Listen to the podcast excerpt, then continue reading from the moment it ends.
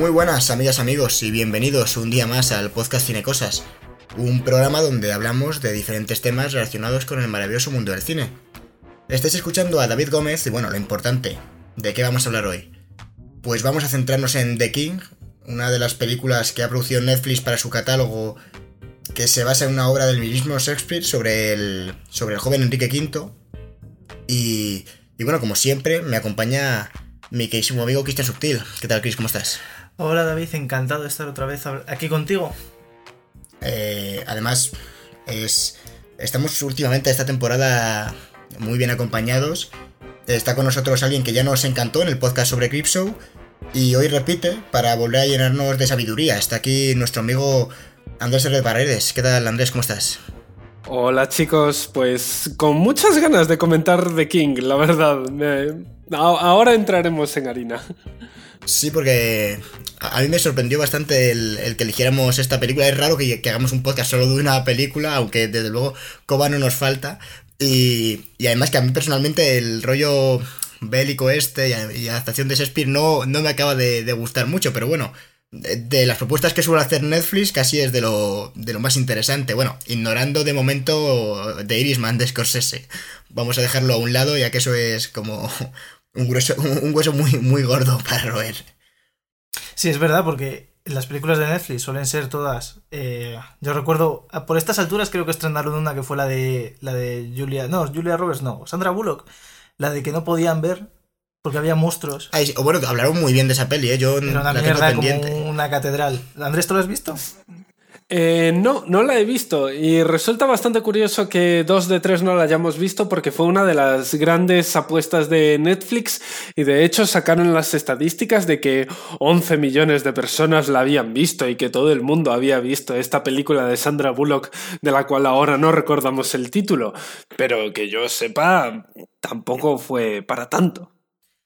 Vamos a ver, Netflix imagino que, que ya es una marca de peso, ¿no? En cuanto saca una peli con nombres conocidos y no es y no es un desastre como Bright, que luego comentamos, que también está, creo que también estaba Joel Egerton, si no me equivoco. Mm. Eh, que, además yo tenía fe en esa peli, porque a mí Will Smith, pues, no sé, me cae bien y el rollo ese, el tráiler no tenía mala pinta. ¿Podemos abrir el melón de cuántos años lleva Will Smith sin aparecer en una peli buena? Si, abrimos ese, melón, eh, le dedicamos un programa entero. Cuando queráis, le dedicamos un programa entero a Will Smith sin producir una. ni protagonizar una película decente desde principios de los 2000. No me parece mal. Eh. Especial el declive de Will Smith. Es que la última eh, fueron unos amigos a verla, que todavía está en cine. Yo no, no la he visto y reconozco que no tenía ningún interés. Eh. Bueno, de hecho no sé. La de Géminis. Y para empezar, un amigo mío ya me ha dicho, es que al final además se nota mucho el ordenador. Uno, un chico que, que no suele ver muchas pelis y tal, ya, ya eso malo. O sea, mala pinta tiene. Hombre, pero esto era una peli que en teoría tenía que verse en 3D, que era la gracia, era que estaba hecha de tal forma que en 3D era molona, pero que perdía toda la gracia sin, si no te deja dar los cuartos en, en ver una peli con gafitas. James Cameron, si James Cameron no me va a volver a hacer ir al cine en 3D con su nueva Terminator, no, no me va a hacer Will Smith por dos. que yo al principio pensé que iba, que estaba su, que estaba, o sea, que era Will Smith y su hijo, pero es Will Smith y Will Smith. Sí, sí, sí. O sea, eh, a mí, yo ahora que mencionáis así rápidamente a James Cameron, más de una persona me ha defendido que nunca apuestes en contra de James Cameron porque todo el mundo decía que Titanic iba a meterse una hostia monumental y se convirtió en la película más importante de los 90, que todo el mundo decía que Avatar se iba a meter una hostia monumental y es un mito en los 2000, pero yo estoy completamente convencido de que Avatar 2 se va a dar una chufa de cara eh, que va a resonar durante Yo, décadas. Fíjate lo que te digo, eh, soy muy joven y no sé si viviré lo suficiente para ver Avatar 2. O sea, porque yo recuerdo que se anunciaron hasta la cuarta. O sea, yo recuerdo en una de estas listas que sacaban como, pues eso, de próximas películas. Y ponía Avatar 2, 3 y 4.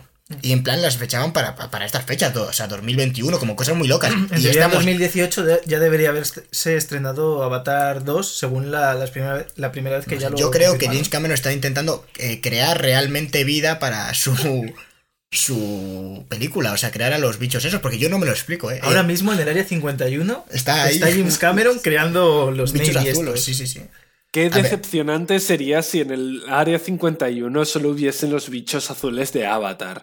Sería realmente. Hemos encontrado vida en el espacio, lo que pasa es que es así de cutre. Y de joder, qué mal. Es que a Sam mí Avatar allí. no me convenció mucho, ¿eh? O sea, a mí me, me gustó en su momento, efectivamente, como dices, es un hito, es una película que va a quedar para la posteridad, pero yo ahora mismo no recuerdo casi nada de Avatar, más que eran bichos azules y que era algo rollo pro, pro naturaleza, ¿sabes? Algo así. Eso es lo que me ha quedado de Avatar. Había un, un, un blogger, de, un youtuber bastante famoso, creo que fue Nerdwriter, pero no lo tengo muy claro ahora mismo, que decía, ¿cuánta gente conoces que haya visto Avatar desde que salió de salas? Desde que, está en el, desde que dejó de estar en el cine, ¿a cuánta gente conoces que ha vuelto a ver Avatar? Que no es como Titanic, yo- que Titanic 20.000 personas la han visto, bueno, ve- ¿cuántas- ¿qué persona no la ha visto más de dos veces, sabes? Claro, es, es un poquito como el Pretty Woman, pero de los 90. Te, te ponen Titanic en la primera y te vuelves a ver Titanic, no hay ningún problema. Te vuelven a poner Avatar y dices, ¿tres horas de esta, de esta cosa? Sí, no ver. las soporta nadie. No vamos a decir mierda porque la peli tiene mérito y efectivamente... Pero ver, yo creo que ver Avatar en el cine con 3D, Claro. aquello era un espectáculo, pero cuando la, vi- la pusieron aquí en el cine de verano, el mismo verano, o sea, el verano siguiente de que se estrenase, fue todo el pueblo a verla y quedó la mitad del pueblo al final de la peli, porque no aguantaron esa mierda de, de, de historia que era. Y bueno, y ahora ha vuelto con, con Terminator, que, que es como... La ha producido él. Madre de Dios. ¿Tú lo has visto? No, no la, no la he visto y tengo ganas porque, no sé, por, por, por, yo qué sé, por ver qué hace James Cameron con su vida, porque realmente... Es que tampoco la dirige él, la dirige... Tim el- Miller, creo que es. eh, sí, el de Deadpool, si no me equivoco. Mm. ¿Quién nos convenció de que el tipo de Deadpool, de Deadpool dirigía buenas escenas de acción? Me gustaría preguntarlo. Tim Miller no dirige buenas escenas de acción, di- dirige escenas de acción imaginativas, con fluidez, un poquito de cámara lenta aquí o allá, pero no son buenas escenas de acción. Yo con este tipo tengo una vara que romper, tengo ahí, ahí tengo chicha también. Es que no era, es que no era, o sea, Tim Miller era el que también estaba en, en- era el que estaba en Deadpool y le echaron, ¿no? Y- No me acuerdo, la verdad. Creo que porque tuvo diferencias con Ryan Reynolds y Ryan Reynolds por lo visto mandaba más, más que el director y dijo, aquí se hace lo que yo diga. Y cogieron al de John Wick Bueno, de hecho era guionista Ryan Reynolds, ¿no? Si no me equivoco. de Deadpool. De la primera, me parece que sí, igual Puede me estoy ser. columpiando. Está en todo. A mí me parece que el que se está columpiando es Ryan Reynolds. Sí, a mí también. Me parece que está muy subido. Hay que decirle a Rodrigo Cortés que le devuelva de, al ataúd del que no debió sacarle nunca. Que lo hubiese dejado haciendo películas románticas. Que no deja de ser un tipo gracioso, pero creo que se le está subiendo un poquito a la cabeza. Y sí, estoy 100% de acuerdo. Buried es un peliculón, como la copa de un pino. Lo que pasa es que eh, yo creo que es el, el diamante entre la mierda. Es que es raro, ¿eh? Es que lo lo- que además hace, lo estaba lo que pensando hace el otro día. Es una cosa loquísima. O sea, es... De hecho, yo vi un... que hablaba el director eh, Rodrigo Cortés, mencionaba que él mismo a dos días de rodaje tenía muchísimas dudas porque veía la caja donde iban a rodar toda la película, cómo le habían aconsejado una y otra vez, "S- sal de la caja, o sea, que en algún momento a mitad de película, al final, sea fuera, tal, y él, no, hay, que me- hay que arriesgarse a saco. Y que él mismo tenía muchísimas dudas porque es que quieras que no es toda la puta película con planos así, pero sí, sí, es- para mí es, es una obra maestra, eh, es algo que no... Un, es- un experimento que salió bien, que en el cine hay mucho de eso, que, que podía haber sido un, un petardo de, de la hostia, ¿eh? Y es una película que yo imagino que tendría un presupuesto muy bajo, porque al final, tú me contarás, es un actor y, Ah, pero, y actores de... pero Ryan Reynolds cobra, cobraba Parney. Ya, ya, ya, pero bueno, pero, pero imagínate todo lo que te ahorras en, en todo lo demás. O sea que obvi- obviamente tiene... Y Ryan Reynolds hace un buen trabajo en esta Mm. película, ¿eh? Y no le dieron el Goya. Porque de hecho yo me metí, porque es que el otro día estuve pensando muchísimo en, en Rodrigo Cortés. Por En lo buen director no, es guión- no está en el guion que he dicho antes este hombre, en el de Deadpool. Puede que en la de Me- Deadpool 2 sí. Me he columpiado.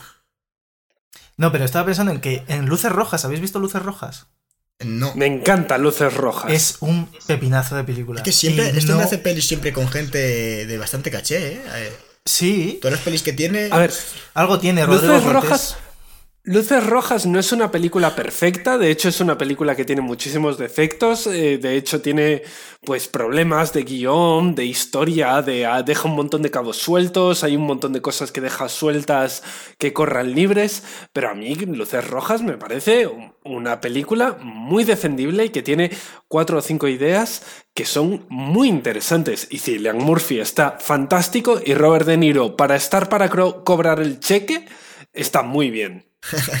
a ver, realmente es que el, ascenso de Rodrigo Cortés, y ahora ya hablamos de The King, que se nos está olvidando, es, es el, a partir del concursante, que sí que de hecho en la entrevista hasta que, yo estuve viendo, dijo que es lo que le convenció a Ryan Reynolds de que dijo que, que el concursante lo habían visto eh, muy pocas personas, y dijo, no sé cómo lo vio Ryan Reynolds, lo decía el, el pavo ahí, en, no sé cómo lo pudo ver, pero fue lo que le convenció luego cuando hablé con él y el feeling que tuvimos de hacer esta película, porque si no habría sido imposible que Ryan Reynolds tuviera una película mía a esas alturas.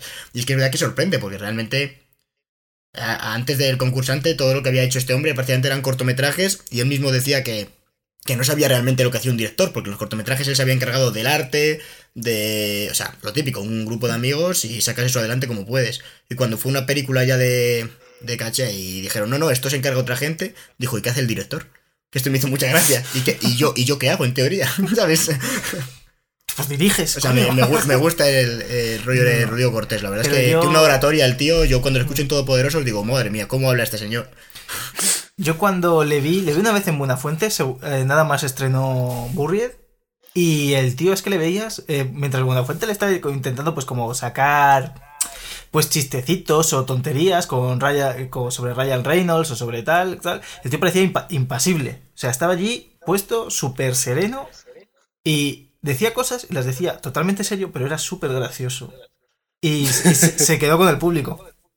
Más que, más que fuente Pues, bueno, que fuente le ha costado conectar. Yo creo que, bueno, a, mí, a mí ya me, me, me despierta más simpatía ahora que antes. Ahora me parece más simpático que, antes. Vamos, que a mí me cae bien, ¿eh? Que decir, no tengo nada en contra de Buenafuente. A mí, desde que vi Joker, eh, Buenafuente me cae todavía mejor. Y ah, para mí, ahora mismo, Buenafuente y Robert De Niro son la misma persona. Eh, no podría estar más de acuerdo. Yo he visto la semana pasada Joker y realmente vi a buena fuente en, el papel de Robert De Niro. No me lo podía quitar de la cabeza, imaginármelo. Además, la vi doblada y no paraba de imaginarme que era buena fuente poniendo la voz de imitador de Robert De Niro eh, en, Joker. Es más, el otro día estuve escuchando eh, en un vídeo de Instagram que me salió de Nadie sabe nada que Buenafuente y el doblador de Robert De Niro, que me jode no acordarme del nombre, que creo que se llama Roberto Álamo, eh, son muy amigos y ellos hablan con la voz de Robert De Niro, los dos, todo el rato. Y entonces cuando me enteré de esto dije, joder, claro, es que seguro que le ha metido como un puntito de buena fuente al, doblaje de Joker. claro, y, me pareció increíble. Pues The King es una movida, ¿eh? A ver, pregunta obligada antes de nada y ya volvemos con The King. Eh, rápidamente, eh, Andrés, ¿qué te pareció de Joker? Sin extendernos mucho, ¿eh? eh a mí de Joker me gustó. Eh, seguro, te, ha costado. Creo que es una película. a ver, no merecía ganar en Venecia, ni de coña. Me parece una película que en circuito de festivales no pinta nada. Me parece. Me parece una película que si se hubiese estrenado un año después que eh, El Caballero Oscuro lo habría petado más de lo que ha petado actualmente. Porque es ese mismo rollo sucio, realista, como haces una bajada a los infiernos de un villano, tal, no sé qué, pero y que tiene tres o cuatro ideas muy interesantes, otras que son absolutamente deleznables, no profundiza en ninguna, y al final la película es lo que es el propio personaje del Joker. Un montón de movidas al mismo tiempo, todas muy locas. Eh, no te preocupes por nada, aquí hemos venido a pasárnoslo bien y que haya un poquito de violencia. Punto. La película es un popurrí de sueños. Eh, Cristian, eh, tu veredicto. No vamos a enrollarnos porque si no hacemos esto. Eh, yo coincido en muchas cosas con. con Andrés. La verdad, me parece que la película, pues. No, o sea, si, o sea, si ha ganado el Festival de Venecia, no me quiero imaginar a las otras. Y. Tengo unas ganas de ver Parasite. Le ganó a Parasite. Buenísima. Yo no lo sé, imagino que estaría presentado. Todo el mundo está hablando de Parasite, imagino que estaría Ya. en Venecia. Yo tengo unas ganas de verla. Y- Es que, ah, de hecho, me vio el boy hace nada y uf, Y me parece que el guion da volantazos, que Todd Phillips eh, va cuesta abajo y sin frenos y, y cada día... Lo que le molaba ese día, según se levantaba decía, hostia, esto tengo que meterlo en la película. Pero luego, exactamente, no profundizaba, lo dejaba ahí y ya está. Y creo que la película gana porque la gente es muy fan del Joker, se lo perdona a la película y...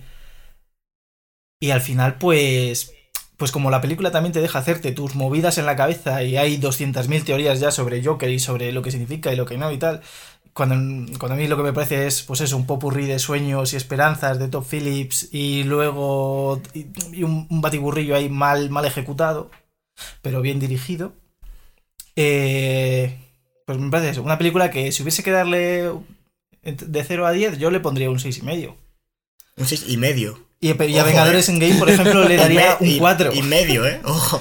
Pues a mí, a mí me gustó la película. No me parece, no me parece una obra maestra que vaya a cambiar el género, pero, pero sí que me parece una película bastante interesante eh, frente a lo que se propone, que es explicar eh, el origen de un villano del que se ha especulado con su origen. De hecho, en la broma asesina se habla del origen, pero de muchas veces lo, lo guay de yo creo que del Joker es que tampoco sabes de dónde ha salido un tío que actúa casi de manera aleatoria, caótica y, y poco más, intentar explicarlo de manera, pues, a, a ver, tienen que, que forzarlo mucho para crear un personaje así, o sea, la sociedad básicamente te, te muestra como que los ricos son una panda de hijos de puta todos Pero los pobres también. y que los pobres y que lo, o sea, quiero decir, eh, te justifica como que mate el tío a los, a los del metro, o sea, que está, te ponen mucho el punto de vista del, Joker, y eso hay que entenderlo porque la peli de él. No es que te defienda que el Joker sea bueno, que es que yo, a mí me hace gracia que la gente, había polémica porque decían, no, es que, es que el Joker defiende ideas que son muy peligrosas. Mira, el punto eh, de lucidez que, que te puede sacar de eso es cuando Robert De Niro, que eso todo está en la película, le dice, todo lo que estás diciendo te estás justificando a ti mismo, todo son excusas para cuadrar tu versión. O sea, Robert De Niro es como el punto de Pero lucidez Joker de la le película. responde, le dice, ¿cuánto lleva sin salir del plató, no? Que no, que no Sí, estás sí, viendo la ciudad. sí, pero todo eso, al final, eh, si te fijas, él no tiene ni idea. Al final, todo son especulaciones del Joker que quiere convencerse a sí mismo. Él no tiene. Que, es- que sí, que la película te, lo, te planta que la gente, que los ricos son malos, sí, te lo planta así. Bueno, yo te voy a decir una cosa. pero la- lo- tú no habrías hecho lo de Bruce Wayne. O sea, el padre, perdón, Bruce Wayne. El, ¿Cómo se llama el Thomas padre? Wayne. Thomas Wayne. Thomas Wayne. No, a mí no me parece. Te parece que se comporta como un capullo. Se, Sí. le, se le presenta. A mí, mm, yo le, le puedo llegar a entender también. Lo que pasa es que ahí te estamos mostrando el punto de vista del Joker. Punto. O sea, Hombre, estás viendo también que Thomas Wayne es bastante... acabas de ver como un tío subidito. llega a la casa de Thomas Wayne No, y, pero y cuando le, ves a- y le pero coge, y le coge a su tele, hijo y es súper violento. Sí, sí. Si yo no defiendo tampoco a Thomas Wayne, pero me parece que la peli te muestra un punto de vista y, y no lo esconde. Te- es, oye, estamos viendo la sociedad desde el punto de vista del Joker, de... Si te mostraran eh, la familia de, de la gente a la que asesina el Joker o de ese rollo, entonces sería otra película. ¿Entiendes? Lo que no puedes ser es que la película te muestre 15 versiones, no. Te muestra la del Joker porque el personaje principal es el Joker y la gente, pues en teoría, tienes que entender, entre comillas, al Joker. Que le entiendan no significa que... que, que- Pero entonces, David, ¿a ti, esté qué, qué- a ti- justificada. a ti qué es lo que te parece que a, a Arthur Fleck acabe siendo el Joker? ¿Qué, ¿Cuál es el motivo? ¿El motivo? El motivo básicamente es que eh, se le viene encima, va descubriendo con pues demasiados conflictos, demasiados dramas, como que su padre le pegaba, tiene alucinaciones, o sea, se van habiendo un, un cúmulo de cosas negativas que hace que, que al final el tío reviente y, y lo, y lo pegue contra la sociedad. O sea, quiero decir, yo creo que, que no que él al final externaliza la, la culpa y externaliza eh, toda esa rabia a la sociedad cuando la sociedad no tiene por qué tener la culpa. O sea, la película no te dice, es que esto es lo que yo creo que es un error. La gente cree que la, la sociedad ha creado al Joker. No exactamente. O sea, el Joker ya en sí se crea a sí mismo un poco. O sea, estamos hablando de que su madre le maltrataba, de que su madre no es su madre, de que se lo escondido. ¿De quién es la culpa de que se lo escondido? De su madre. ¿De quién es eh, la culpa de que le pegara el padre? Del padre. No de la sociedad, sino de estos individuos en concreto. Ahora, si tú quieres extrapolarlo a que los pobres son pobres por culpa de, Bruce, de Thomas Wayne y entonces el Joker ha surgido de eso o mierdas así, bueno, pues me parece que tú lees la peli como te da la gana. El tío surge porque tiene un dramón del copón, o sea, quiero decir, es que hay que ponerse en el punto de vista. Cuando descubre todo, tiene alucinaciones con la vecina de que está saliendo. Que no está saliendo. Sí, Eh, bueno, le, es- le pegan, sí, le pegan unos. Le, le pegan unos tíos en un callejón. Y ya por eso la sociedad es mala. Porque le pegan unos chavales. También hay gente que le ayuda. o sea, Sí. Es que la gente generaliza lo que quiere. Como le pegan ahí un par de. eh, en el metro. Que le pegan dos veces algo de la película. Pero de hecho él cuando mata empieza a sentirse bien. El tío saca una pistola en un jodido eh, hospital. Mm. No sé. Eso no pasa nada, a ver, ¿no? Yo entiendo que ahí lo lleva por protección, no porque quiera matar a, la- te a lo muestra como que no. Sí, bueno, pero. Quiero decir que el tío también está un poco tocado. Pues estamos ante una persona que tiene un problema. eh, que tiene un problema mental. Quiero decir, alguien que es muy Bueno, tiene o varios, manipulable. por lo visto. Por eso te digo que es una situación muy, muy extrema la que muestra para poder crear un villano tan icónico y tan zumbao como es el Joker. Que no está creando a un loco porque sí, está creando a un tío que tiene que estar muy, o sea, todo muy extremo. Entonces yo entiendo que eso la peli pues lo hace bien. Y desde el primer momento te muestra una sociedad que es que se basa en un cómic. O sea, que decir, no tiene que ser totalmente realista, aunque tenga ese rollo. Pero quiere ser realista. Si quieres ser realista, pero si estás adaptando un cómic, yo entiendo que separe mucho lo- a los pobres de los ricos para poder. en- se hace también en el Batman contra Superman. Eh, se ve muchísimo también eh, la separación de. Pero aquí de estamos hablando de una obra, de lo que podría ser una obra maestra del cine, ¿no? Batman. No, Superman, no una que obra es maestra un- del cine el Joker, no me lo parece. Bueno, pues el Joker es una película que está muy bien, a mí me gustó mucho. Y no creo que revolucione el género ni aporte nada que no aportaban otras películas con las que se le ha comparado, como Nightcrawler o Taxi Driver, o este tipo de películas, porque no llega, porque no llega a, a fomentar, por ejemplo, una cosa que a mí me parece que tiene de error la película, que lo hace para hacerlo más fácil al público, cuando te muestra las escenas de que la novia eh, no es su novia. Y todas las escenas en las que ha estado la novia al lado te va mostrando cómo no hay nadie. Eso es decirle al público, oye, pues si no te has enterado, porque sabemos que esto lo tenemos que vender a mucha gente, te lo mostramos. Pero no vaya a teoría la ser... película es para más de 18. Que no una vaya a ser persona de que- 18 que- debería verla sin problema. Sin Pero entenderlo, vaya. si eso es... Para mí eso mejoraría la película, si no hubieran metido esas escenas, porque es que no aportan nada más que llamarle tonto al público. O sea, aparece el Joker en una casa y le dice a la tía, eh, pero tú quién eres, o qué haces aquí, o algo así, como... Le trata... yo, creo, yo creo que aquí Tocilis lo que quería era hacer el rollo de el ¿cómo se llama la peli esta? El Club de la Lucha donde aparece, pero es que en el Club de la Lucha tiene muchísimo sentido. Que nada, esto no es el Club de la Lucha, el Club de la Lucha es mucho mejor. Bueno, ya. Eh, fi- El rey, fi- fin una del- movida, ¿eh? El, el rey, vamos a darle cañita. Eh, que, bueno, ponnos un poco en contexto, si quieres tú, Andrés, que, que llevamos sin escucharte unos minutos, llevo aquí haciendo yo un, un monólogo guapo. Eh, cuéntanos de qué va un poco el rey, para que aquel que no lo haya visto. A ver, El Rey es una película de la que a mí me apetecía muchísimo hablar porque es una adaptación de Enrique V que pertenece a la saga de novelas de Reyes de Inglaterra de Shakespeare. Enrique V creo que es la saga es eh, Enrique IV, V y luego va el siguiente en la línea sucesoria que nunca recuerdo el nombre. En concreto, The King adapta eh, partes de Enrique IV y toda la línea principal de Enrique V.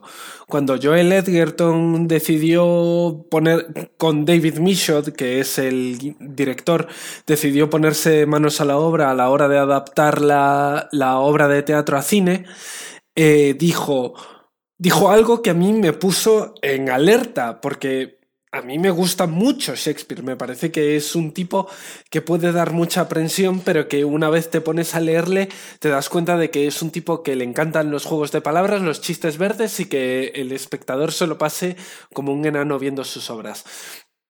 Pues Joel Edgerton y Michaud lo que dijeron fue eh, no vamos a hacer la obra tal cual porque es muy compleja, porque es muy difícil de entender, se dan muchos rodeos para llegar al punto del que quieren hablar los protagonistas.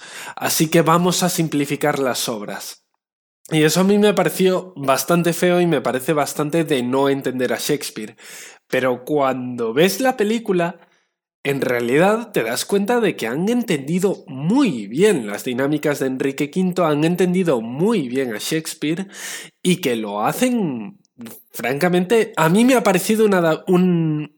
A mí, Enrique V Me, eh, o sea, Enrique V, The King me parece una puerta de entrada muy guay a Shakespeare, porque es una peli muy accesible que trata los mismos problemas e ideas complejas de la obra original y que, y que es no sencilla de entender, sino muchísimo más accesible.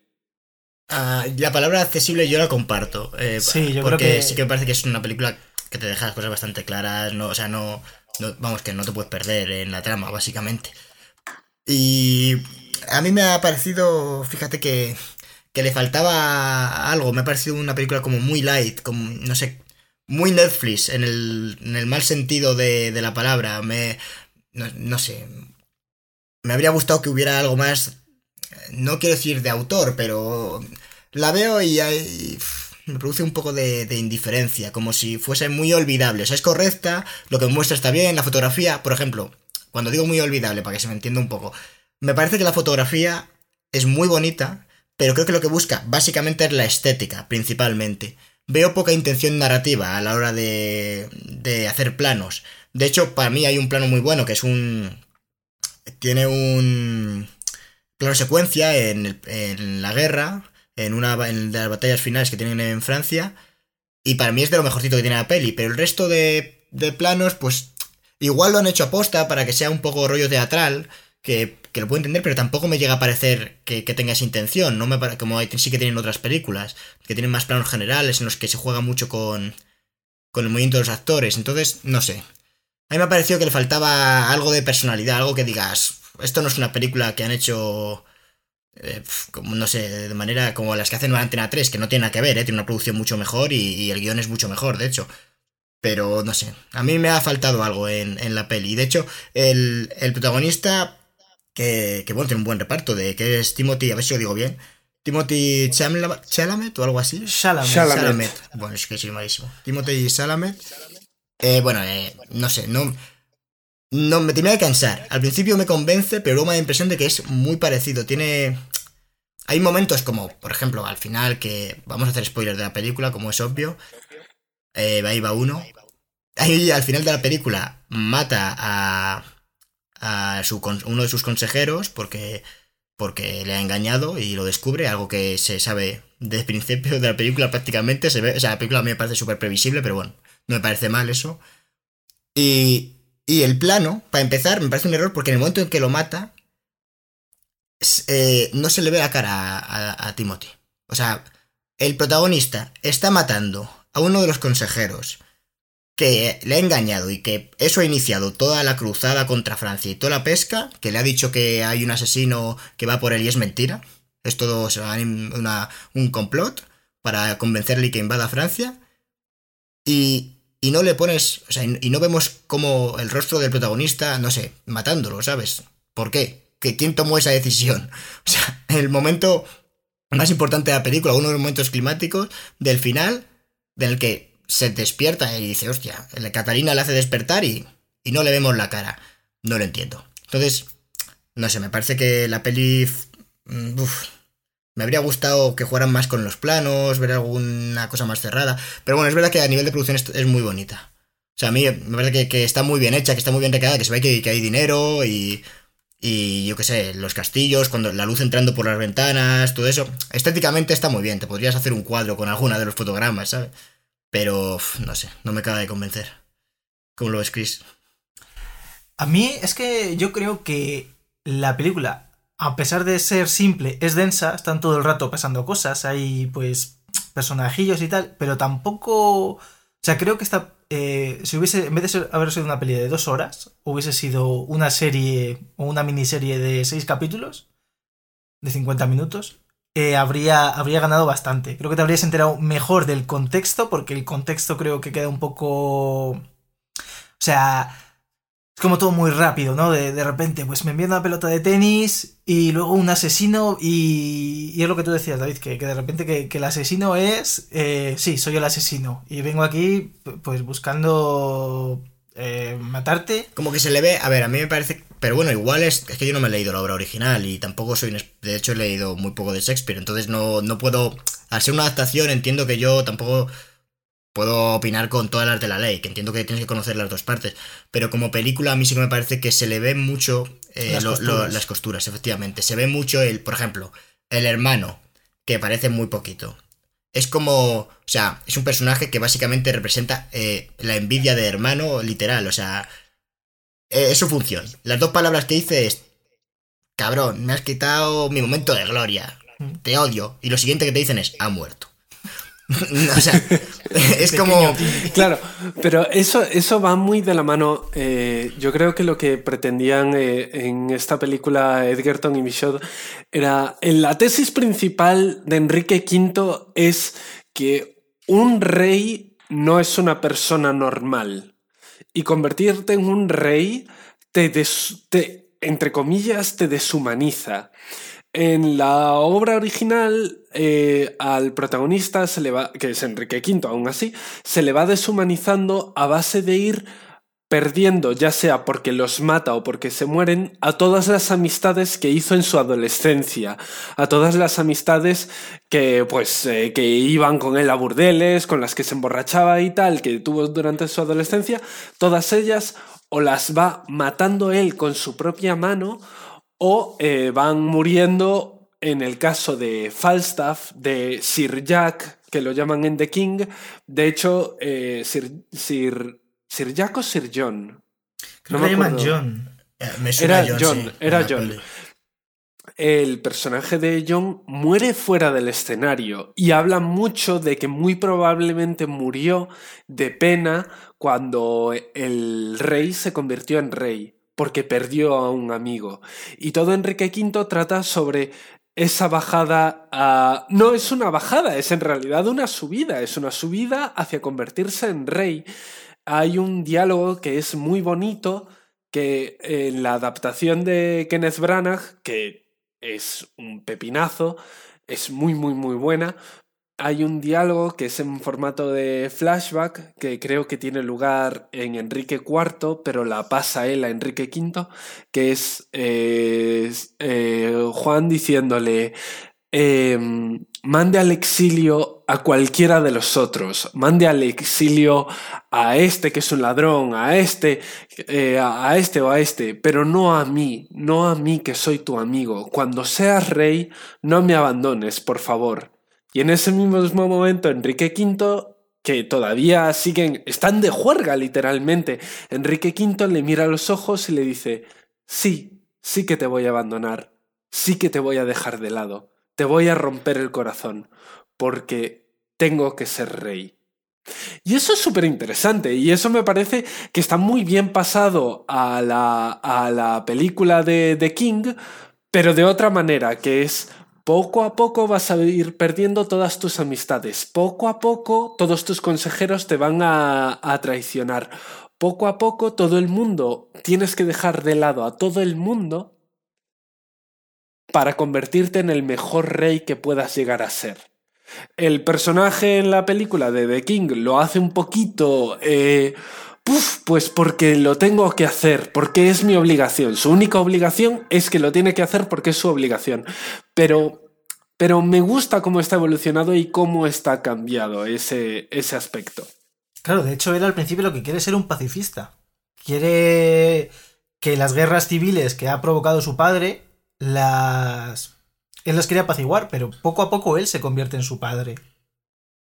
Y porque, sí, pero no exactamente. Es que yo veo que la manipulación que, que sufre es como muy... No sé, me parece muy tontorrona porque como que te insisten mucho en que él, ¿no? Oye, políticas de paz y demás. Y luego aparece el hombre este y el consejero. Que, que siempre, bueno, que es que se le ve que hace de malo siempre. El... Sí, Sean Harris tiene cara de malo. Sean Eh, Harris, que por fuerza tiene que ser malo. Claro, es- efectivamente. Ya, o sea, de hecho, le- cuando se- nació se ve- su madre le dijo, usted ha tenido un villano. Claro, eh, si Enrique V hubiera visto la saga de Misión Imposible, pues sabría que no hay que confiar en ese tío. No, no, no. Y, y, y es que, no sé, como que le convence muy rápido. Le dice, el pueblo está hablando de, de que Francia se burla de- del pueblo o, o lo del asesino. Que Pero ¿cómo, cómo de van a saber, cómo van a eh? saber que, que- que un asesino ha venido aquí? Es, es tan grande que el, el pueblo se entera. Es como muy... Si no saben leer, es van a enterar. de hecho, lo, dice, hay una frase que dice como, lo de eso queda bajo nuestros pies o algo así, dice, ¿no? Y, y el otro básicamente responde, no, esto es algo tan grande, que tan grave, que ayer envió Francia un asesino a matarte, que se va a enterar. Y es como, bueno, ver, eso sí, sí, eso decís, que decir, es como, al principio, por un lado, eh, te lo muestran como muy lógico a, a, un personaje, al protagonista, y al otro más metafórico, más, no, es que, estás, que lo puedo entender, pero si solo me haces una cosa. Si los dos son metafóricos, los dos son lógicos. O sea, no me vale que jueguen las dos reglas. Porque claro, entonces uno te está diciendo, pero si no sale de aquí y el otro sí va a salir. Y no desconfía, no pasa nada, esto es aquí, pues nada, pues ya está. Y eh, pues enviarle, de hecho cambia en esa misma escena, dice, pues envíale un, un baúl lleno de balas de, de balas de cañón. Y te quedas como, pero, pero ¿qué dice este tío? Pero sí, no sé. Tiene, eh, es que es que... Me parece muy entretenida la película, como dices, porque pasan cosas y de hecho te digo que no, yo no la recortaba ni nada por el estilo, ¿eh? pero, pero no, no, acaba de engancharme la lógica de los personajes y igual es porque haber estado...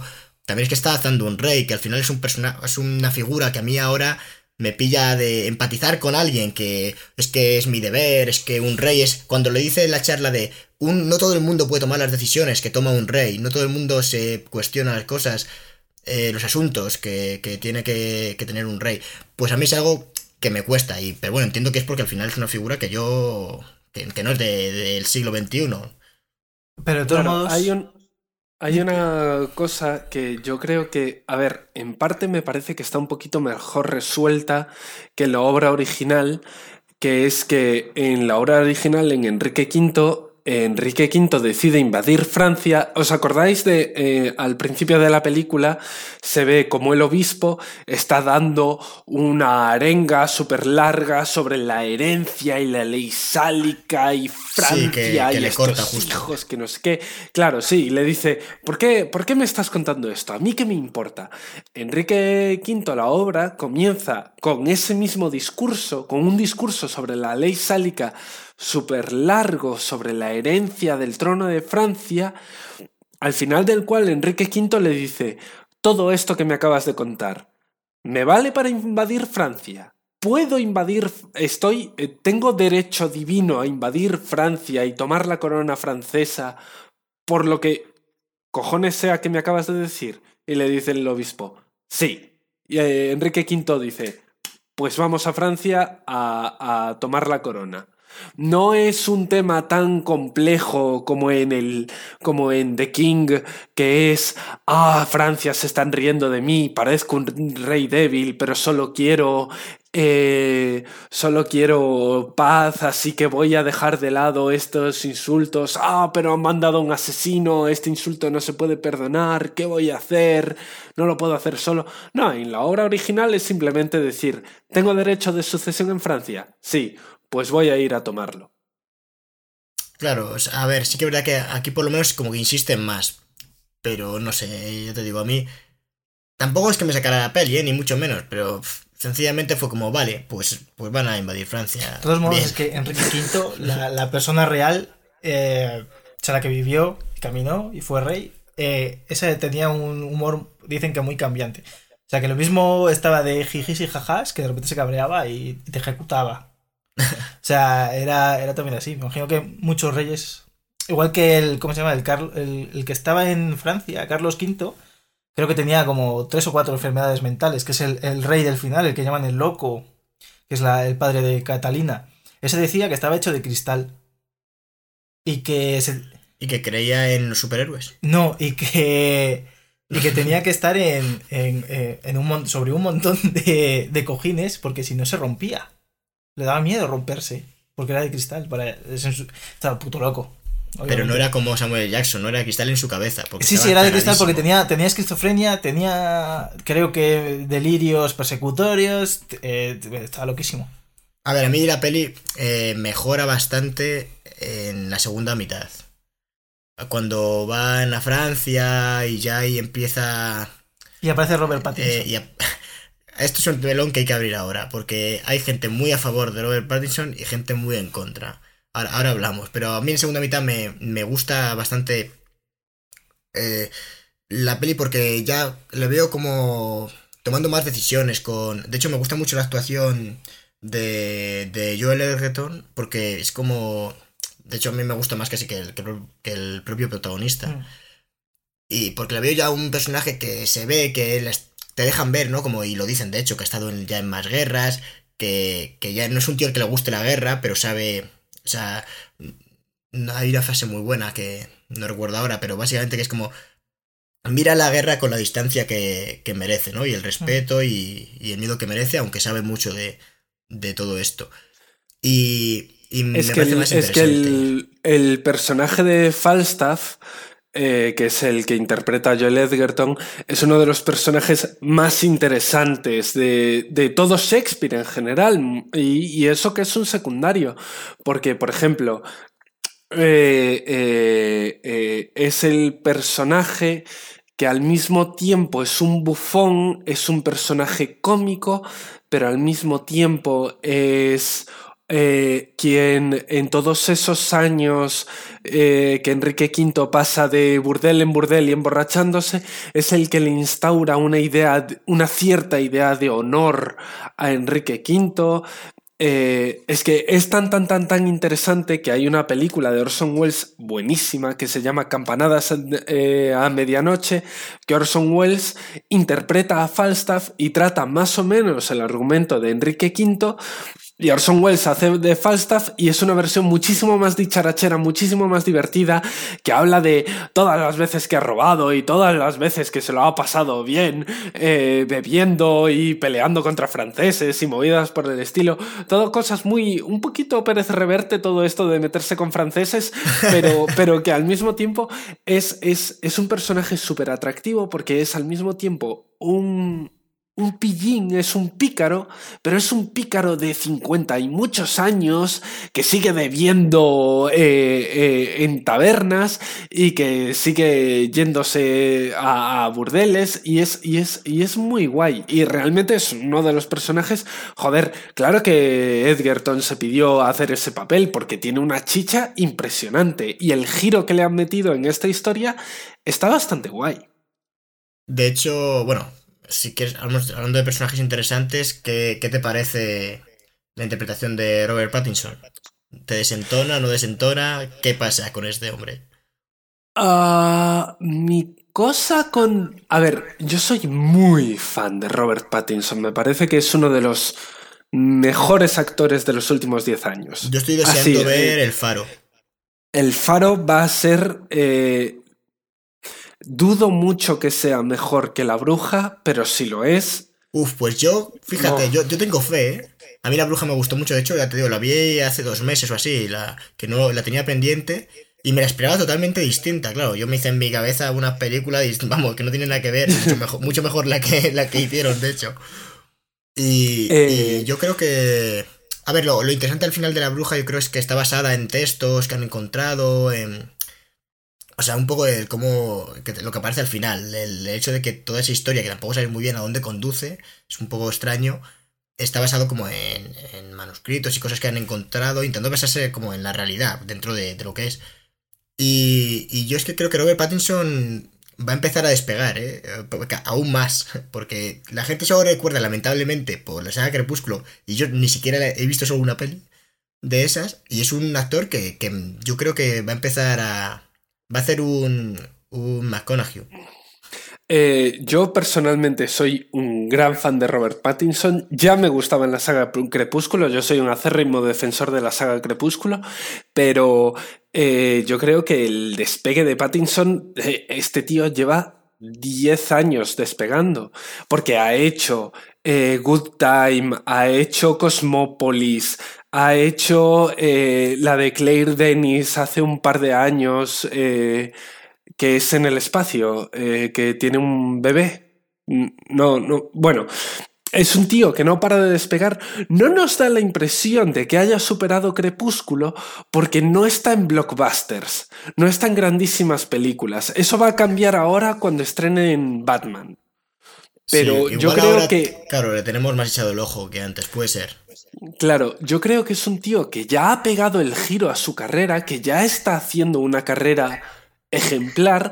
Lo que pasa es que como no tiene películas, eh, lo que yo llamo películas AAA, que son películas que consume todo el mundo y todo el mundo está de acuerdo en que como mínimo son buenas, em, todavía no creemos que haya despegado del todo. Pero en The King a mí me gusta mucho cómo lo hace porque no hace el típico no está haciéndome el prototipo de personaje antagonista loco, sino que habla en inglés como muy rápido y con pensando las palabras eh, todo el rato. Y, como que le da un girito para que te acuerdes de que, hey, dentro de cinco años alguien dirá, ¿te acuerdas de Robert Pattinson en El Rey? Y dirás, sí, hablaba raro y dirás, oh, joder, claro que te acuerdas de Robert Pattinson en El Rey.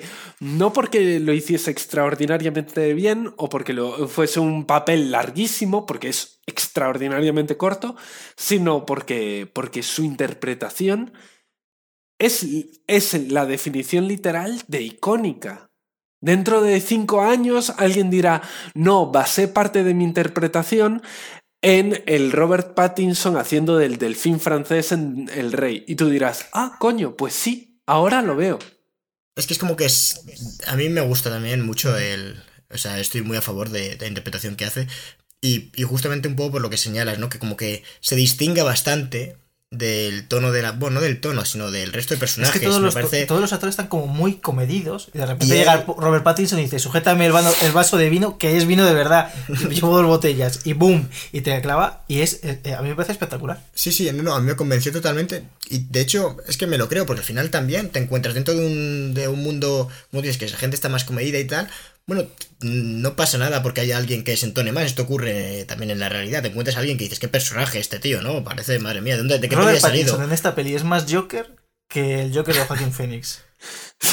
Lo, hemos hablado antes, Cristian y yo. Eh, ¿qué, habría pasado, ¿Qué hubiera pasado si, si Robert Pattinson hubiera sido el, el protagonista y Timothy hubiera hecho de, de delfín francés? ¿Habría sido icónico o no habría sido icónico? A ver, pero no, no como socio, o sea, no poniendo al a, Hal como un sociópata.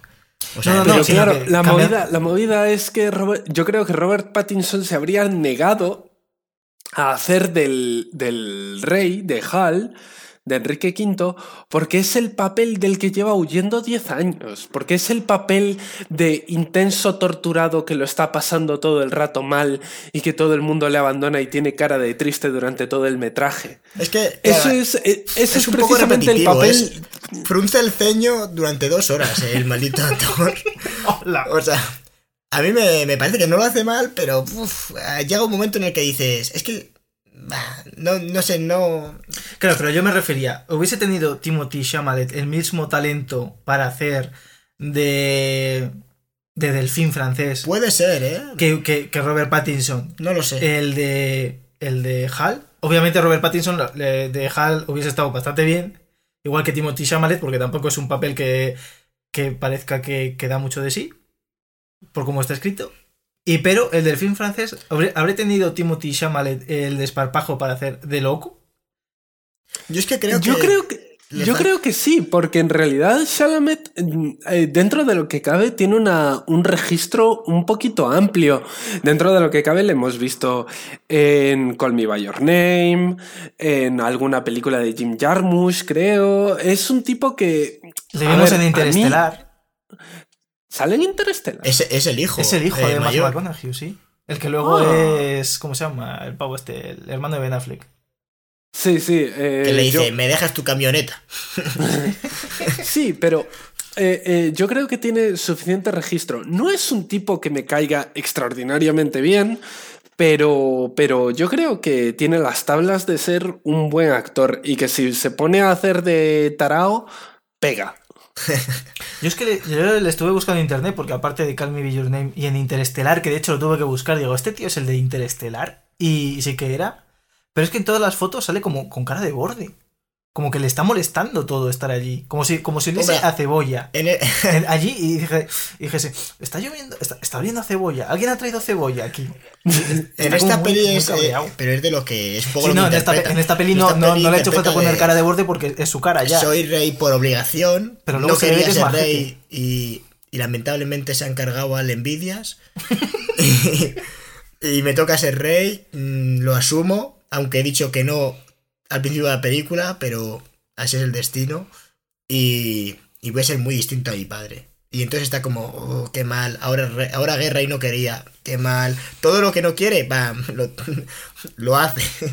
Quería luego, ser el rey además, pacifista, me vais a recordar por eso. y lo voy a además, ojo al final de la película, ¿eh? estamos hablando de que, de que se entera de que ha iniciado una guerra que no quería iniciar por, por una mentira. O sea, realmente, realmente es un poco... Es un poco que hay todo lo que ha hecho, todo lo que ha hecho está mal.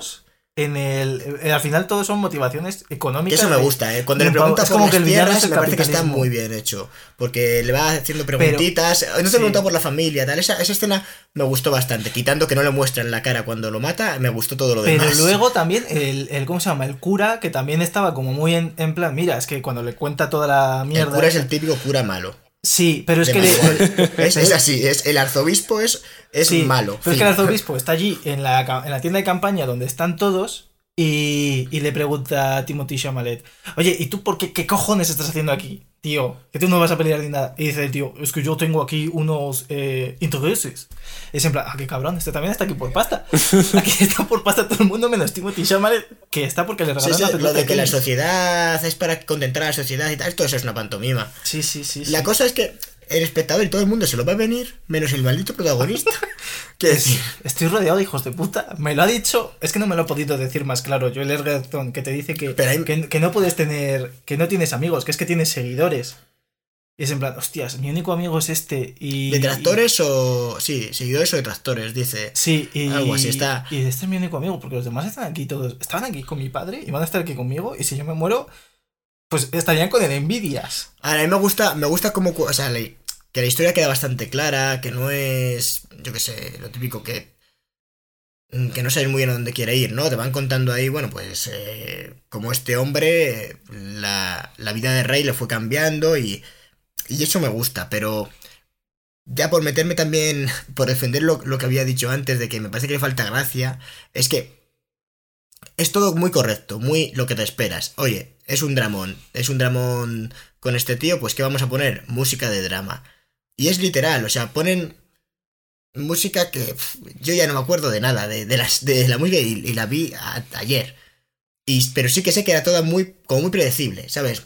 No sé, como muy, oye, ahora hay que poner en la, en la, en la batalla, vale, no te ponen eh, las valquirias, solo faltaba, pero te, pero suena lo típico, un coro o, o música de, de iglesia o...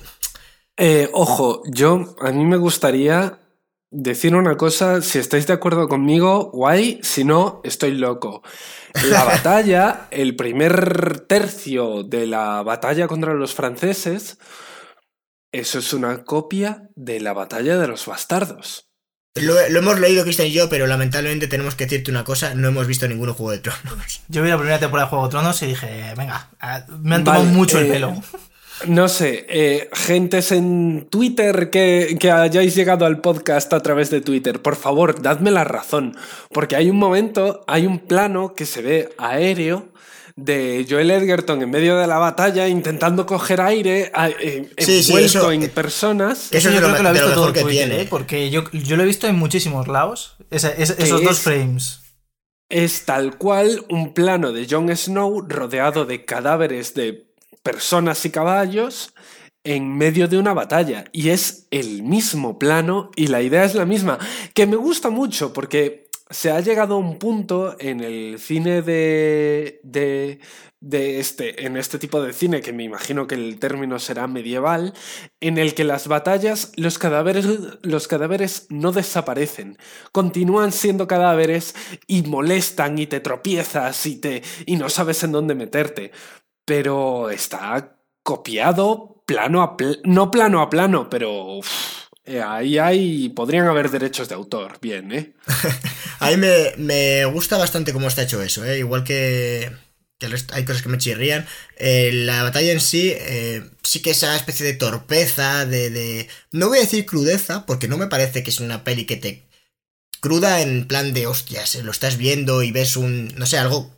Es que entiendo crudo no como tienes que, apartar la que es desagradable. Y no me lo parece. Me parece que está bastante estilizada dentro de que te está mostrando una guerra y sí que, por ejemplo, todo el tema del barro, cómo les cuesta andar, por ejemplo, cuando se va a enfrentar a, a Robert Pattinson, al film francés, y, y el tío se cae, en la escena esa en la que sí que te transmite ese agobio, eh, hay un plano cenital también muy, muy guay, en el que ves todo cabezas metálicas prácticamente, eh, el plano secuencia que hemos comentado antes, que está también muy bien.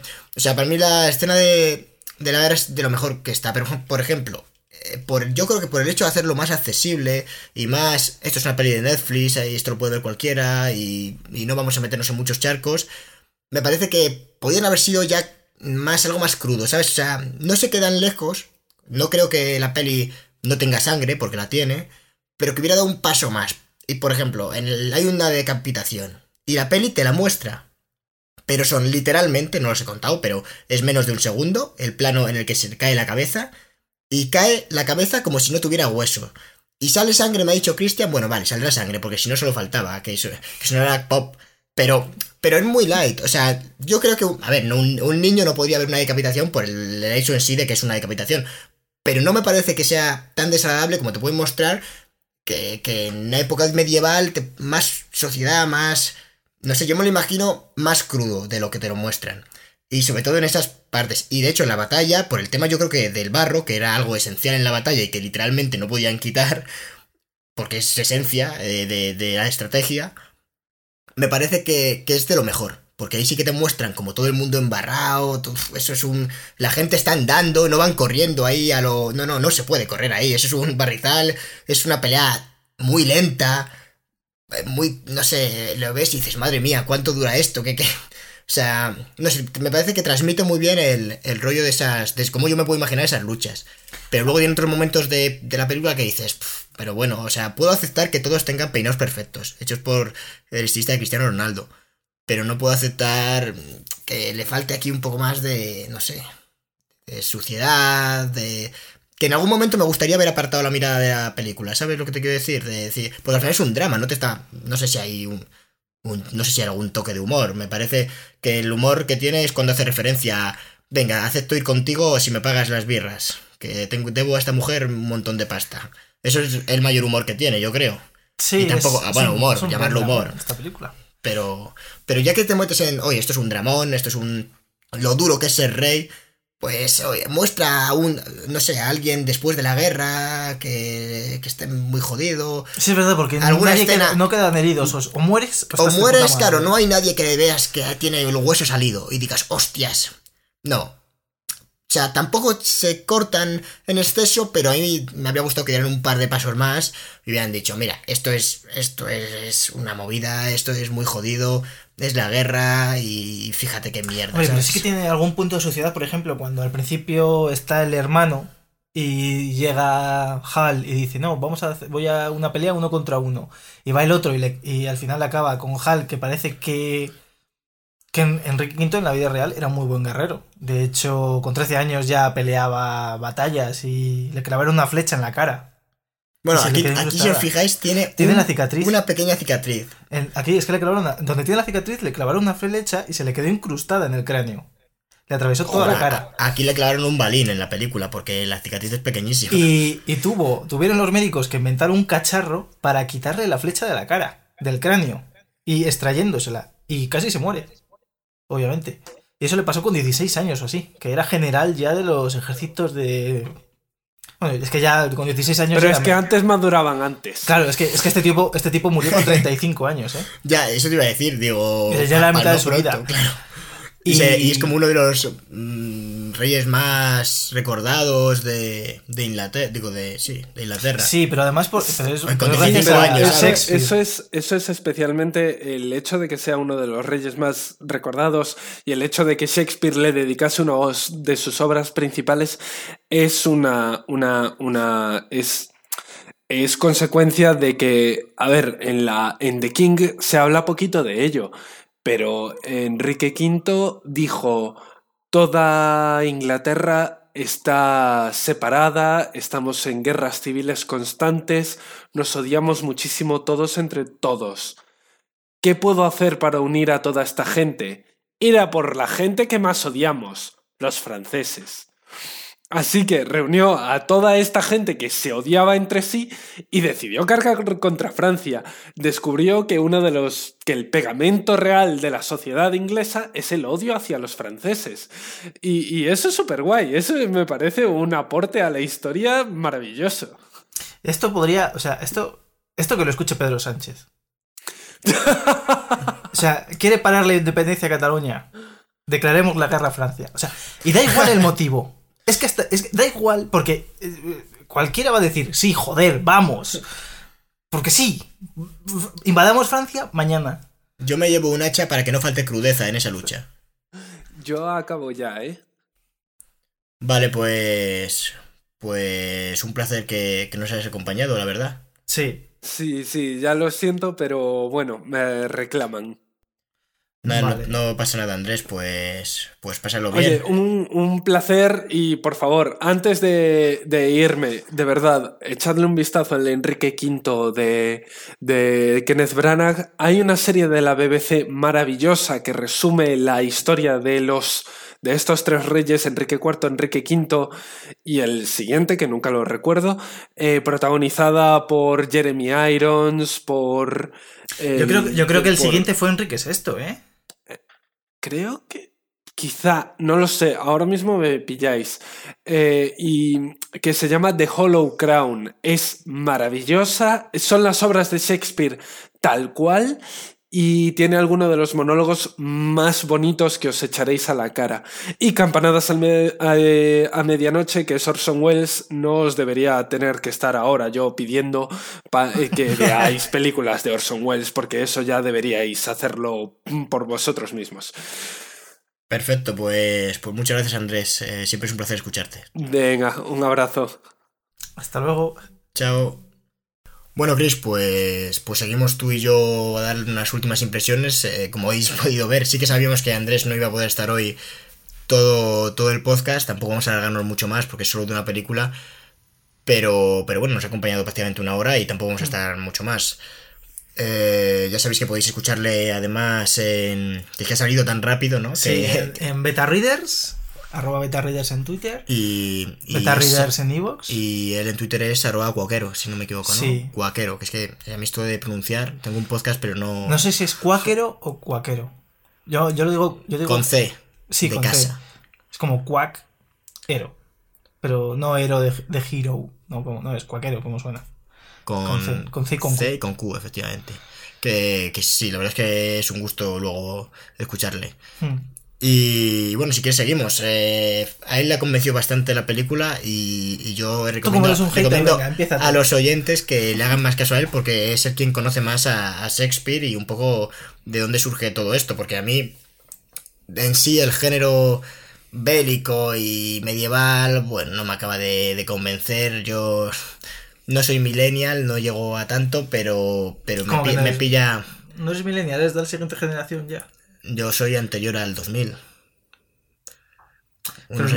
Bueno, no sé lo que se considera millennial, claro, hoy en día. Yo creo que millennial es gente nacida antes de los 2000, pero es que alguien que... ¿Y qué, se, llama lo siguiente? No sé. Bueno, yo soy de los finales de, los 90. yo soy de finales de los 90 y, igual no me he crecido mucho con Shakespeare, la verdad. Me pilló un poco ya. Así que me he leído alguna cosa para el instituto y luego cuando estudié teatro pero, a ver, estudié teatro, estudié a nivel muy básico, porque imagino que alguien que estudie teatro como tal, pues Shakespeare tiene que ser un referente absoluto, ¿no? O sea, Yo tengo todas las obras de teatro de Shakespeare. Pues no tienen, que ser, tienen que ser pocas, ¿eh? Tiene que ser una colección. Yo creo que tengo 26, puede ser, 26 libros puedo tener. Pues no sabría. Una cosa interesante. No es, no es Stephen King. No, no llega. pero. No, pero eran, claro, eran novelas. O sea, eran obras de teatro que creo que ninguna de las obras de teatro de Shakespeare están, se sitúan en Inglaterra, son todas de otros países, pero las novelas sí que, como esta de Enrique, Enrique IV, sí que las... Enrique V es este, ¿no? Es que está Enrique IV y luego es Enrique V. O sea, él, escribió novelas, pues tal. A ver, yo lo que, lo que diría es que si no habéis visto la película, bueno, ya ahora hemos venido destrozado, aunque no creo que sea una película muy de spoiler, es lo mínimo eso. Es, es correcta, es disfrutable, pero me parece que es también, a mí me ha resultado muy olvidable, sin, haber, sin conocer en la obra de Shakespeare, porque no, me parece que no ha- da un paso que digas, "O- ojo a esto, ¿sabes? De hecho, lo que más me llama la atención es prácticamente el, la actuación de Robert Pattinson Mm.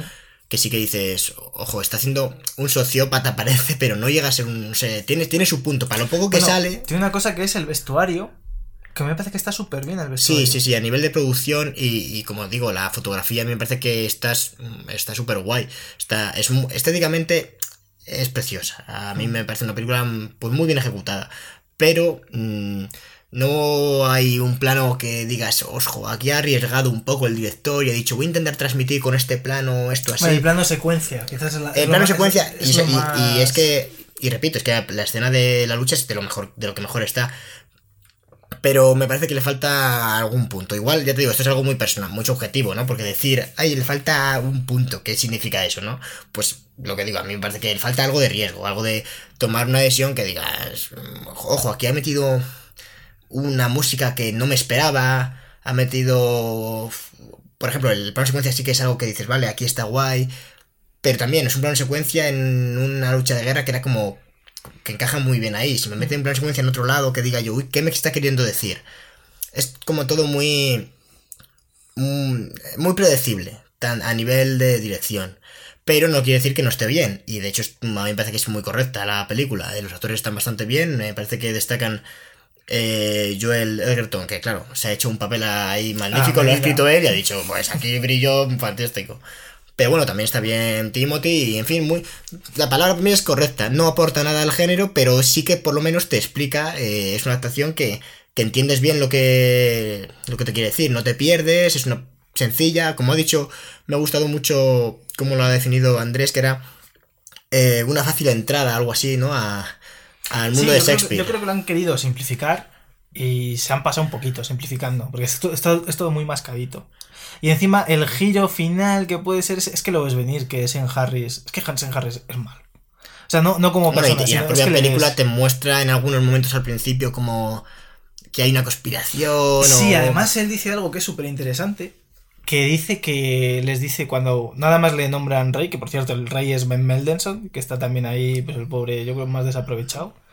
Sí, pero también lo hace muy guay. O sea, Sí. tiene un buen reparto la película. Por Sí, eso digo que es un producto que al final pues, eh, sube el nivel por la producción que tiene. Porque tiene tanto dinero que si metes un director que sabe mover, que sabes que sabe hacer las Sí, a la cosas. película le ha faltado ser valiente. Claro, pero bueno, yo entiendo que al final es un producto para Netflix y que el hombre sabe que Netflix, igual si es muy valiente, se lo corta. Entonces, pues cumple, ¿sabes?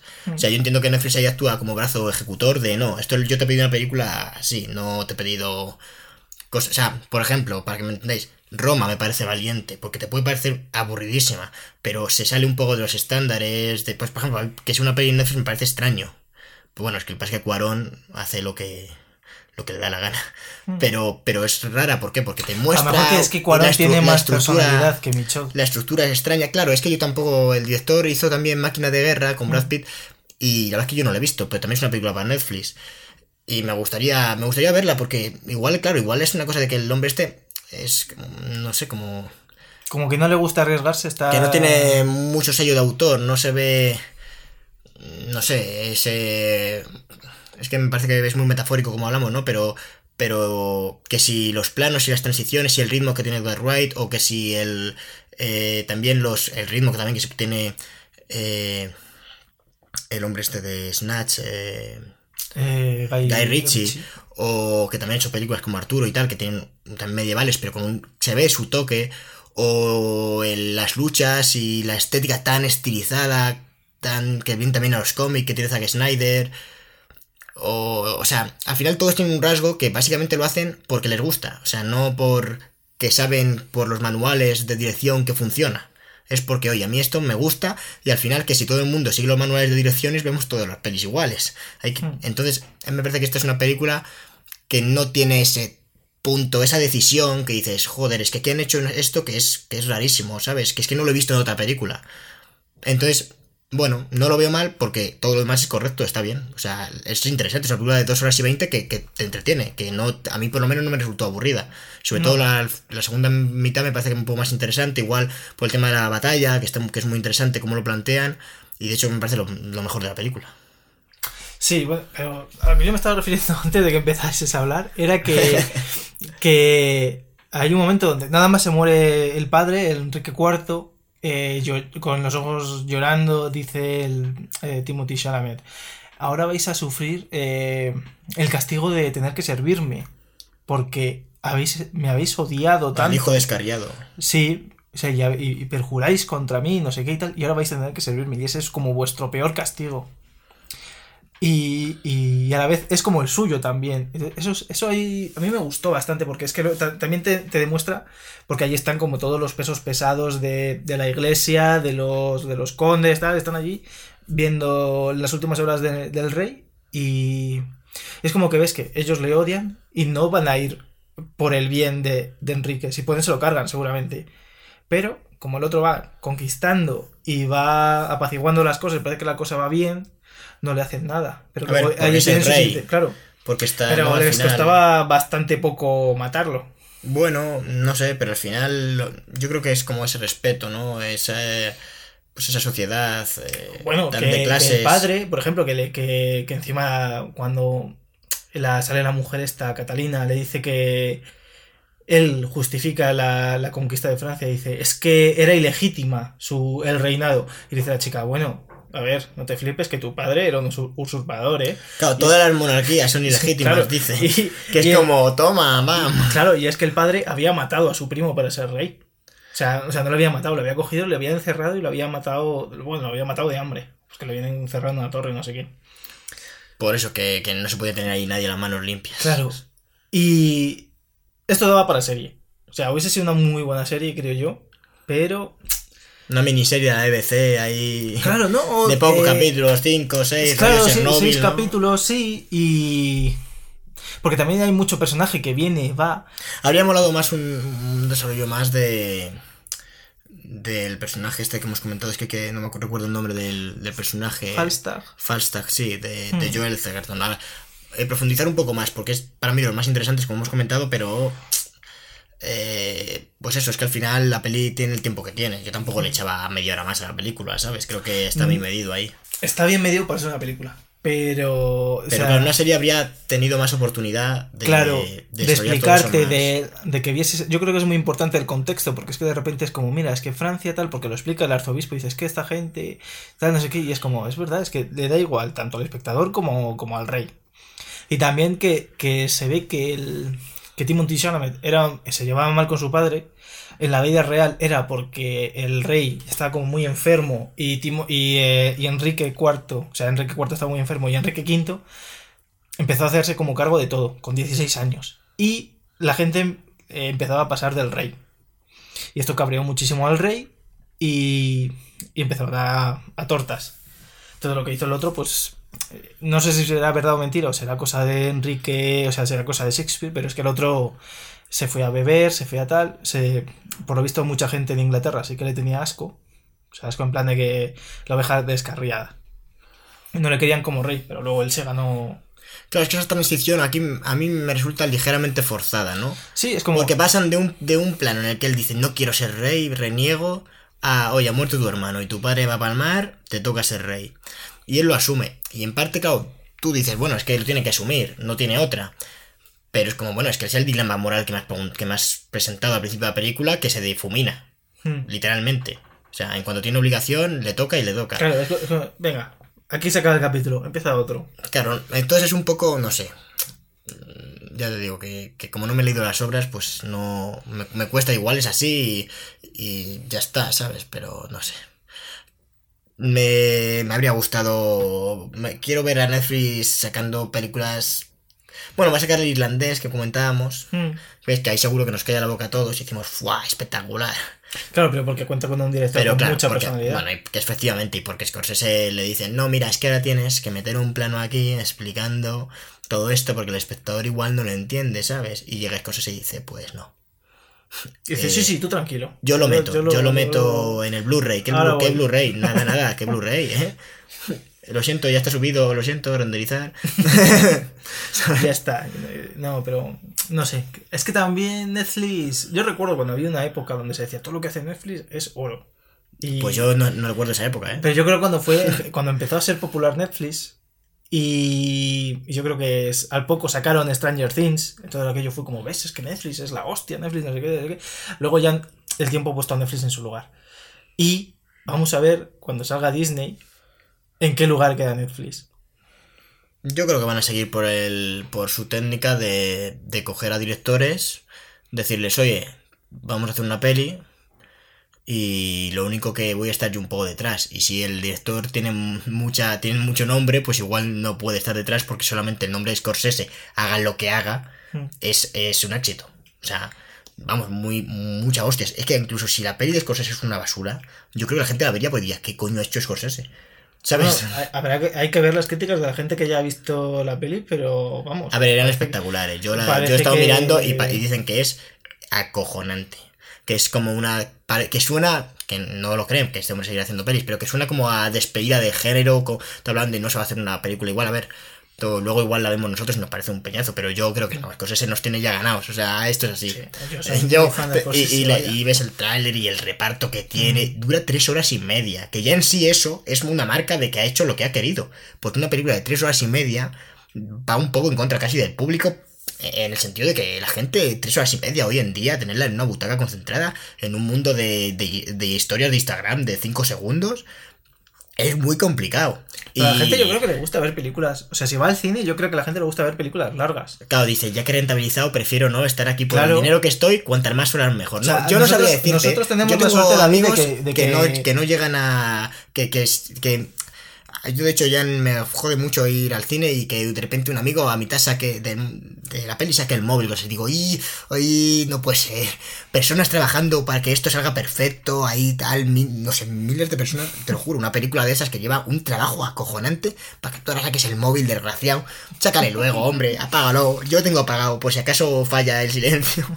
No, hay que, hay que tener un respeto al trabajo de esta Tú no tienes ni móvil, David, no mientas. Ahora mismo no, pero, pero cuando me llegue, No, lo apagaré. Pero, pero, o sea, nosotros tenemos la suerte que vivimos en, en Segovia, o más o menos. Sí, pero bueno, y- el y cine aquí en es- Segovia es muy es barato muy barato. y En Logroño, por ejemplo, también era muy barato. En las salas están muy bien. Que Mm. yo he ido en Madrid. A ver, en Madrid está. Es otro rollo, porque al final hay salas mucho más pequeñas. Bueno, luego tienen el Kinépolis, que te cagas encima. ya, pero o sea. ¿cuánto vale en Kinépolis? ¿10, 10 o No sé, yo solo 10? está, yo he visto Blade Runner 2049 en la sala más grande de España, que está en Equinépolis, si no me equivoco, una sala enorme, o sea, como todo Segovia de grande.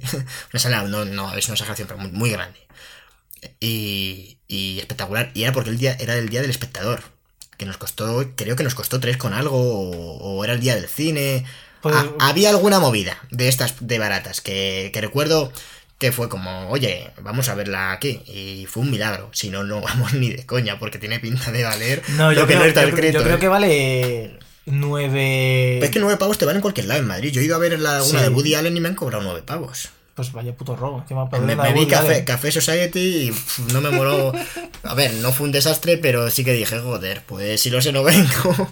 No, no, aquí en Logroño valían 5 euros. Las de Warner 6, creo. El precio era como aquí en Segovia. Pero en Madrid o en Alicante, por ejemplo, que he ido al cine, valen 10 euros las, las entradas. Es- Sí, pegan bastante más hostia que, que aquí. tenemos que no entiendo por qué, que, que de repente. Hombre, yo entiendo que en algunos sitios en Madrid tener que alquilar un.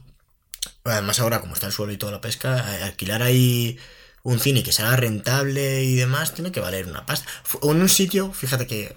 eh, mira que yo he ido alguna vez solo al cine, pues vi en un sitio, tengo que, ver dónde era, que ponía que si ibas solo entraba gratis. Que yo pensé, esto tiene que ser mentira, esto es falso, porque entonces aquí todo el mundo viene solo. Vienen en fila de uno y luego ya se juntan dentro. Claro. Sí, pero no sé cómo lo comprobarían. Imagino que te verían la cara y ya tú vienes solo, ¿sabes? Sería alguna falta de respeto o algo. Pero como luego te dejan entrar gratis, tengo que probarlo. Y si eso lo, lo recomiendo aquí, porque es que, no recuerdo el cine, fui a uno y no era. A ver, da igual, a mí no me importa para Fuiste a poner- yo- entrar y no, dijiste. que me dijeron, te me echaron dijeron, ¿pero qué haces? No, hombre, a mí me gusta, decir, yo pago encantado por el cine, pero, pero bueno, sí que es verdad que, hombre, Tampoco estamos para derrochar el dinero, Pero que si quieres ir con alguien al cine y tienes que pagar 10 euros de entrada más otros 10 euros de palomitas y bebida, No, no, 10 euros de son palomitas y 40 bebida. pavos entre dos personas. No, Como no, te quieras 10 invitar. 10 euros de palomitas y bebida, ¿qué, qué tomas tú, desgraciado? Hombre, no, los Palomitas de- hay- de oro. Sí, los hay más. bar- A ver, hay que Son ir. más baratos, pero si te quieres tirar el moco. Claro, claro, si eh, quieres. si quieres impresionar, Tres horas y media de peli, necesitas mucha palomita. claro. Yo reconozco que soy de no tomar. ¿Vas? ¿eh? Voy, voy comido ya. Es que si no me distraigo. Yo es que me meto en la película y si no me sacan de ahí, mejor. Tú no eres de los que va. Yo no sé si en Kinepolis también. Que hay camas y todo eso. He visto alguna movida, pero espero que sean montajes. Porque No, yo creo que hay, sí que los hay- hay. hay cines que no te dejan entrar y comer dentro ni nada. Ni, ni tampoco dejan entrar a niños. Como cines para puristas, que tampoco es que yo esté a favor. Pero, pero, eh, yo iría a eso. O sea, yo soy de esa gente que ni come en el cine. Igual bebo, llevo agua, por si acaso en tres horas tengo que. Yo, hoy, hoy que se está Pero- votando, si hubiese algún partido político que dijese, que dijese se, se va a. Cine sea, gratis para todos. No, no, se va a ejecutar al que hable en el cine. Vale, tiene mi voto. Me da igual las siglas, me da igual todo. Es que ese tiene mi voto.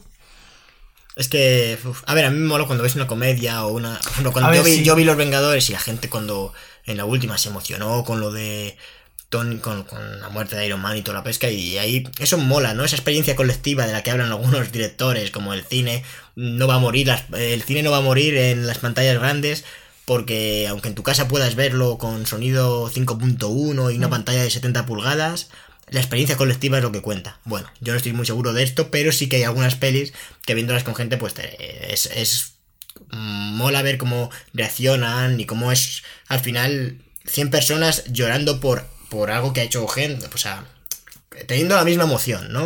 O generándole una película la misma emoción. Eso en el teatro. Al cine vamos a estar calladitos, me cago en Dios. A ver, a mí- claro, no, pero, pero no comentarlo, es que a mí la gente que lo comenta... Ah, hay gente que comenta y te cuenta Te ya- vas luego, tomas unas pizzas y, y, te- y ahí hablas de ah, la película dos horas y ya está, y tan tranquilamente. Si tanto te gustan Luego esa gente irá al te haces un Telepizza- podcast. Exactamente, o esa gente irá al Telepizza, se pedirá unas pizzas y estará callado. Oye, callado dos horas. Aquí voy a hacer, voy a hacer publicidad, pero eso no nos lo pagan, por cierto, que quede bien claro. ¿El qué? La, esto que voy a decir, que aquí en Segovia hay un hay una hay una pizzería que está al lado de un cine y si compras tus entradas en el- para el cine te dan un 2x1 de descuento luego, ¿no? Cierto, es. Hay alguna movida así, tiene huevos, pero yo creo que no lo he hecho nunca. Yo creo que sí que Y lo he sí, que, hecho. y sí que he ido al cine y al Telepizza. Sí, y es como y es como, hostias, esto está súper bien pensado porque vas. Es que además se han unido, sí. Y Es más, si- nos podían pagar, por decirlo. ¿eh? Sí, es más, Bueno, con que nos si- dieran una pizza nos valía.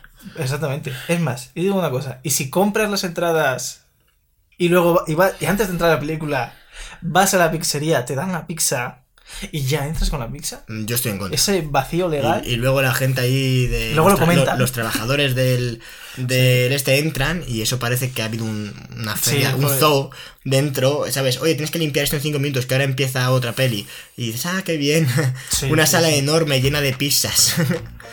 no, no, estamos muy a favor de la gente que recoge lo que... la- y lo tira. Y, pi- y piensa, y piensa en las personas que están ahí trabajando que... que- Tener conciencia de clase. Claro, hay que tener cierta conciencia, sí. Pues creo que podemos, ya, ya llevamos mucho rato sin hablar de nada, que vamos a, a pagar aquí. Pues que es interesantísimo. Eh, siempre agradecer a Andrés que, que nos acompañe, un hombre con una cultura espectacular. Ujú. Y bueno, tiene un libro, Es verdad, lo recordamos siempre. eh, eh, Devoto del Hombre, que lo podéis comprar en vuestra en librería, vuestra librería. más cercana. Sí, eso es lo que él diría. Porque hay que apoyar el pequeño comercio. Y... No compréis en Amazon nada. Si podéis comprar en otro lado, mejor. Que Amazon también putea a sus empleados, que lo sepáis. Bam, Amazon. Y esto no lo pagan, esta publicidad. Tampoco, nos paga Amazon por insultar a Amazon. Si lo hiciesen, no diríamos nada sobre Amazon. Pero. Na- tampoco nada bueno. Pero bueno, eh, pues Cristian, ¿recuerdas dónde nos pueden seguir? Nos pueden seguir en arroba cinecosas guion bajo en, en Twitter. No os confundáis porque hay otro que es cinecosas, pero es otra movida, es otro tipo. No sé quién es. Pero si lo seguís, que sepáis que no es ese. Y los puedo seguir en, en Instagram, en arroba cinecosas. Ese sí es el nuestro. Y en Evox. Y luego y estamos en también YouTube. en Spotify y en Sí. un montón de sitios. Ya Google sabéis. Podcast, no sé qué. en cuál. YouTube está guay y, y bueno, pues estamos en, estamos en todas 15 partes. sitios de podcast, me Sí, parece. sí, la verdad es que fíjate que ni lo sabemos. Yo hay, hay páginas que no sé ni cómo hemos llegado ahí. Pues, pues bueno, muchísimas gracias a, a todos los valientes que han llegado hasta aquí y muchísimas gracias a ti, Cristian, por estar aquí un día más Nada, David, gracias a ti por invitarme a tu programa. a nuestro programa, Chris. bueno, gente, os esperamos en la próxima. Hasta otra. Adiós.